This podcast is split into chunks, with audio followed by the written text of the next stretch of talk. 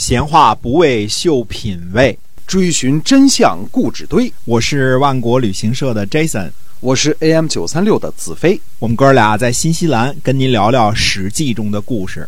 各位亲爱的听友们，大家好，欢迎回到我们《史记》中的故事。我们的节目呢，周一到周五每天都会更新，希望你能够喜欢。嗯，那么上回说呢，这个栾书呢下了一个连环套啊，把这个。嗯，把晋厉公呢给套进去了，而最后呢，呃，晋厉公呢就准备采取行动了。不过，真正压倒骆驼的最后一根稻草呢，是在晋厉公打猎的时候的一个插曲。晋厉公呢和女人们。呃，打猎之后呢，一起饮酒，然后呢，才让大臣们去打猎。注意啊，这本身是不符合礼法的，因为呃，女人们呢，那就是指的这个晋厉公宠爱的这些女人们，对吧？哎，呃，不应该让女人们一起打猎，一起喝酒，然后才让大臣们去。应该先让大臣们去，最多，呃，其实打猎这件事就不应该让女人参与的。而晋厉公呢，显然是违反了这个这个礼法了，嗯。不应该让这个女人参与的事情，他这儿饮酒作乐。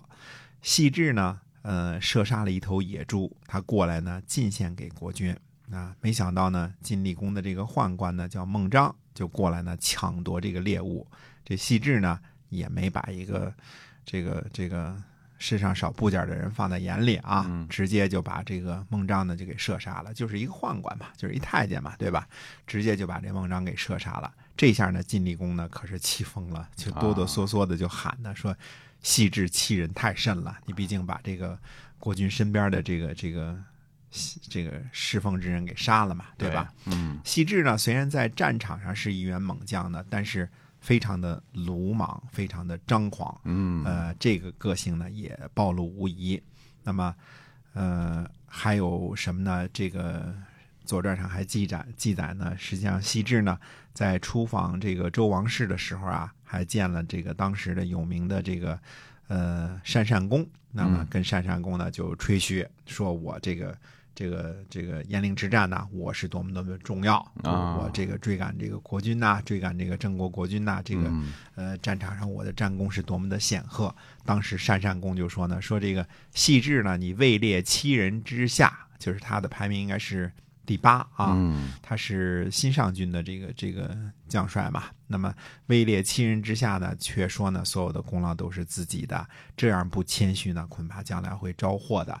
可见细致这个人呢，呃，性格还是非常非常的鲜明的啊。通过他干这几件事儿啊，大家都能看着看得出来啊。那么《左传》上记载呢，这个晋厉公呢准备作难，胥同呢就建议呢说，一定要从剪除三系开始。三系呢，家族大，仇家多，呃，讨伐仇家多的大族呢，这个不容易激起民愤，而且容易呢建立功劳呢，呃，容易建立功劳。晋厉公呢深以为然，嗯，也就是说呢，晋厉公呢想对厉家的大夫下手呢，这个想法应该不只是一天了，应该是酝酿了很久了，绝对不是一时之间气往上冲、心血来潮的这个事儿啊，呃。这也凸显了这个晋国政治当中的一个大问题：臣强君弱。对啊，嗯，晋厉公呢，要想从大臣们手中夺回来的是权力、是土地、是封地上的人民。想必呢，这事儿呢，和几个心腹如胥同这些人呢商量过，也不止一回了。嗯，那么，呃，这个三系呢，平时呢为人不够谨慎。而且贪婪无厌，经常得罪人，跟人抢地什么之类的啊，所以呢就被选定作为开始行动的靶子了。如果如果三系真的顺利被剪除了，那么其他呢拥有封地的厉家的大夫呢肯定会成为下一轮的目标，因为这实际上是权力和这个利益之争啊。那么晋厉公依赖的一些人呢，都是些失意贵族，基本上都是被这些权臣打压和排挤的一些人啊。他们呢也最有这个打破现有体制，这个希望重新分配的这个欲望。没错，无产者这个革命性最强嘛，对吧？都是一帮有有有有欲求、有有这个哎，又没有地位的人啊，嗯对，被排挤的人，对吧？被压迫的人，他们是最迫切的，是吧？对的。嗯以当时的这个人们的这个理论水平来看呢，一旦这个晋厉公成功呢，那也肯定是就把这些从旧贵族手里夺来的土地呢，重新赏赐给现在当红的这些个宠臣，对吧？那么这些个大臣呢，其实将来也可能做大，那么也可能呢，这个脱离国君的管制，变成伟大不掉。所以，呃，晋厉公呢想铲除权臣的这个想法呢是好的，不过可能也没有什么新的革命性的路数，说彻底断绝这件事情。嗯，那么只是走一步算一步了。对，三系的封地，我们说差不多占了晋国封地的晋国土地的一半儿啊。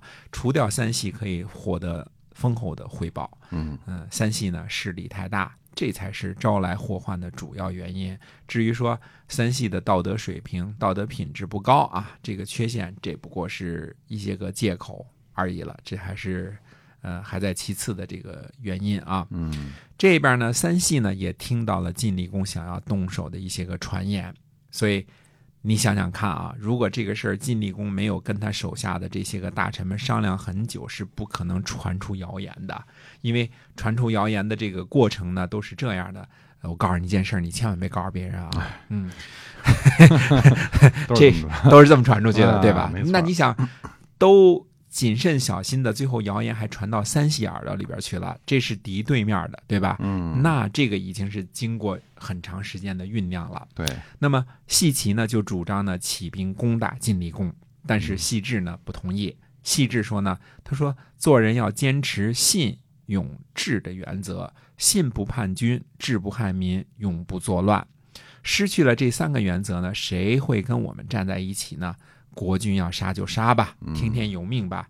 看来啊，我们说这个，呃，细细事啊，虽然有很多小节的问题，但是在大的方面，三系还都是有立场的。那么，身为家督的这个细齐呢，也听从了细致的正确的决定。也就是说呢，大家置国君准备除掉三系的谣言于不顾，没有采取任何行动，在一边呢等待命运的安排。所以，我们现在看这个细致的这个这个形象啊，就非常的非常的丰满了。对吧？在战场上是那么样的，接受人的这个礼物的时候是那么样的，去会盟的时候是非常的有立场、有坚决的，但是征地的时候也把人家一家老小都给绑起来了。没错，呃，对于国军的这个啊、呃怎么说呢？对于国军的宦官也是一箭就射杀了。但是最后呢，说要背叛国军、要作乱的时候呢，细致却坚决的反对。说我嗯们不能干这种大逆不道的事情，呃，宁可等死也不能够干。所以这个，所以我觉得这个细致这个这个人物真是非常的，嗯、怎么说呢？虽然是被铲除的，但是非常有血有肉，非常的招人。呃，他是一个个性鲜明的人，他不是一个完美的人，但是嗯个性非常的鲜明。哎，性格很就是各个很张扬哎，很张扬，嗯，然后呢，人物很丰满，这样的非常丰满。哎嗯，这个虚同呢和宜阳武呢就出了个什么主意呢？准备带着八百甲士去进攻，呃，西市，那不要动手了吗？呃，常于交呢却不同意出动大队人马。呃，实际上虚同和宜阳武的这个想法呢，确实不是特别高明的想法。八百甲士，三个甲士，呃，一辆兵车，也就是、呃怎么说呢，也就二百多辆兵车吧。嗯对，虽然是个很牛的数目了啊，但是别忘了，这个三系可是非常非常的大的一个家族啊。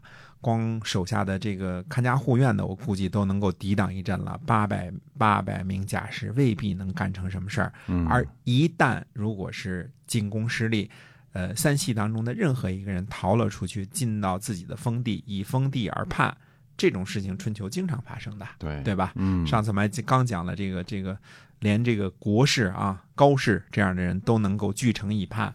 呃，后来什么宋国呀，什么这个经常发生的啊，嗯宋国呀、鲁国呀，经常发生的。因为有了一个诚意，有了自己的封地，有了自己的人民，那些个人是对领主效忠的，并没有对国君效忠的义务。那真正打起来了之后，八百甲士还不怎么禁打呢，谁战胜谁都未必呢。嗯常于交呢却出了一个好的主意，呃，结果呢，这个晋厉公呢还有另外一个宠臣叫清废颓啊，这个人呢去协助常玉娇，俩人呢把衣襟儿绑在一起，但衣服长大嘛，哎，就把这个革呢藏在这个衣襟儿里边儿，衣襟儿后边儿了，绑在一起了嘛，对吧？嗯然后两个人呢假装拉拉扯扯的，反正一劲儿都搅在一块儿了嘛，嗯呃，去戏室那儿打官司。这时候三系呢正在一个高台高台上呢一起商量事儿呢，说不定就商量怎么对待这个国君的这件事儿啊。对，结果呢，这俩人想去打官司为名呢，常玉娇呢冷不丁的就把这个格给抽出来了，当时就把细齐和细抽都给刺死了。嗯细致呢一看情况不妙，就快步逃走。